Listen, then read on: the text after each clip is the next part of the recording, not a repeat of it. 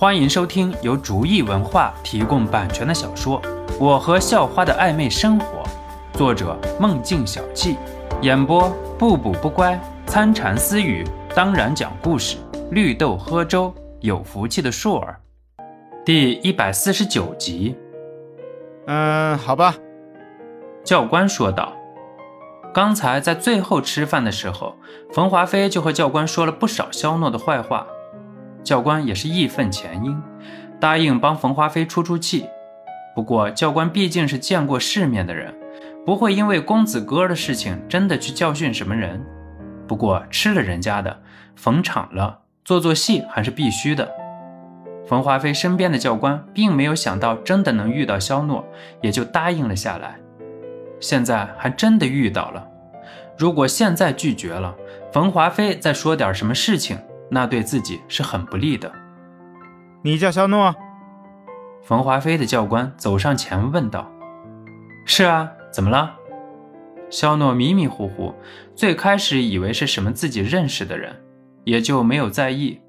可是那个人没有继续说话，让肖诺瞬间就起了疑心。马上就用自然能把身体里的酒精给转化了。这位教官，你找我有什么事情吗？肖诺问道。你说呢？你自己做了什么？你自己不清楚吗？教官倒是反问道。在社会上混久了，最起码的精明还是有的。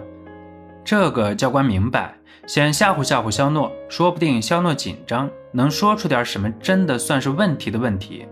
公子爷抢女朋友，这个事儿谁说是谁对啊？您这大晚上的上来就问我，我知道了，是不是我和这位教官您的战友喝酒算是违反纪律啊？肖诺阴着脸问道。肖诺清醒的时候便是开着透视在周围寻找，果不其然看到了冯华飞的身影。肖诺不禁感慨，这个冯华飞还真是阴魂不散啊！而且手段还是那么阴险。冯华飞躲在一个阴暗的角落里，要不是肖诺有透视的功能，就算是鬼都发现不了冯华飞的位置。肖诺说着，在自己对面的已经喝醉的教官身上输入了一点自然能，把教官身体里的酒精也基本上都转化了。嗯，什么违反纪律？教官刚开始晕晕乎乎，只是在酒精被肖诺的自然能转化之后才有了意识。不过也只是听到了肖诺说的违反纪律的话。教官抬了一下头：“哎，小刚，你也在这？来来来来，要不要一起喝一点啊？”教官很是热情地打招呼道：“教官啊，对不起了，刚才这位教官好像说什么我犯了什么错误了。想想……”好像咱们俩今天晚上喝酒，可能犯纪律了。肖诺努努嘴说道：“什么玩意儿？那你问问他今晚干什么的。”教官很是不屑地说道：“最后一天和学生出来喝喝酒，那都是很正常的。领导也都是睁一只眼闭一只眼，只要不是强迫学生出钱就行了。要喝酒就一起坐下，我相信肖诺不会有什么意见。”如果没事的话，就不要在这里吓唬我的学生了。今天的事情我也就不会提了。教官拿起一串烤串说道：“教官不知道来找肖诺的是为了替别人出头的，还以为是看到了有学生请自己吃饭，眼馋想吃，于是就痛快的请下来一起吃。”哈哈哈，四哥，我吃过了，不过听有的学生说了一些事情。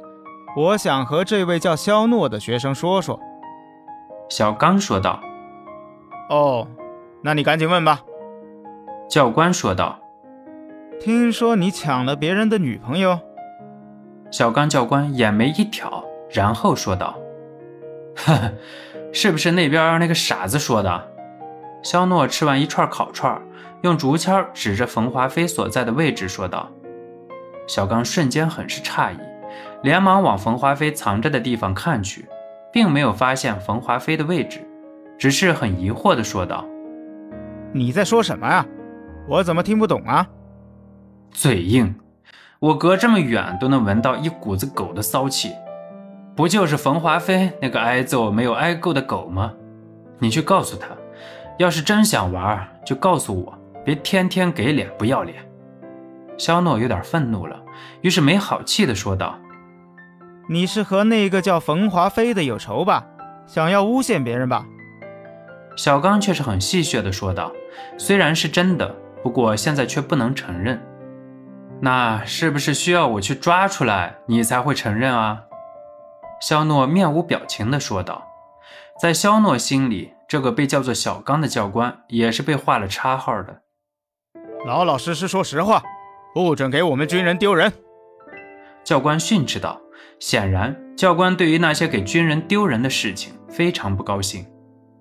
我我，小刚支支吾吾，竟然不知道应该说什么才好。